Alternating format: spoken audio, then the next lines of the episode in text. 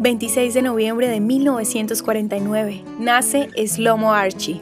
Imaginad un mundo bello, menos triste de lo que es, son las primeras líneas de la canción de Ta'arul que traduce Imaginad, cuya letra y composición le pertenecen al artista cantautor israelí catalogado por nueve veces como el cantante del año.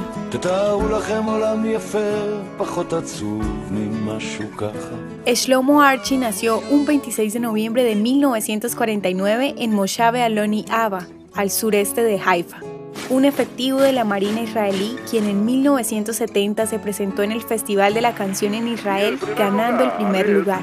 Durante el curso de su carrera ha vendido más de 1.5 millones de copias, éxito que lo ubicó como uno de los artistas comercialmente más exitosos de Israel. Y la historia de la supervivencia de su familia al holocausto es reflejada en sus canciones con frecuencia.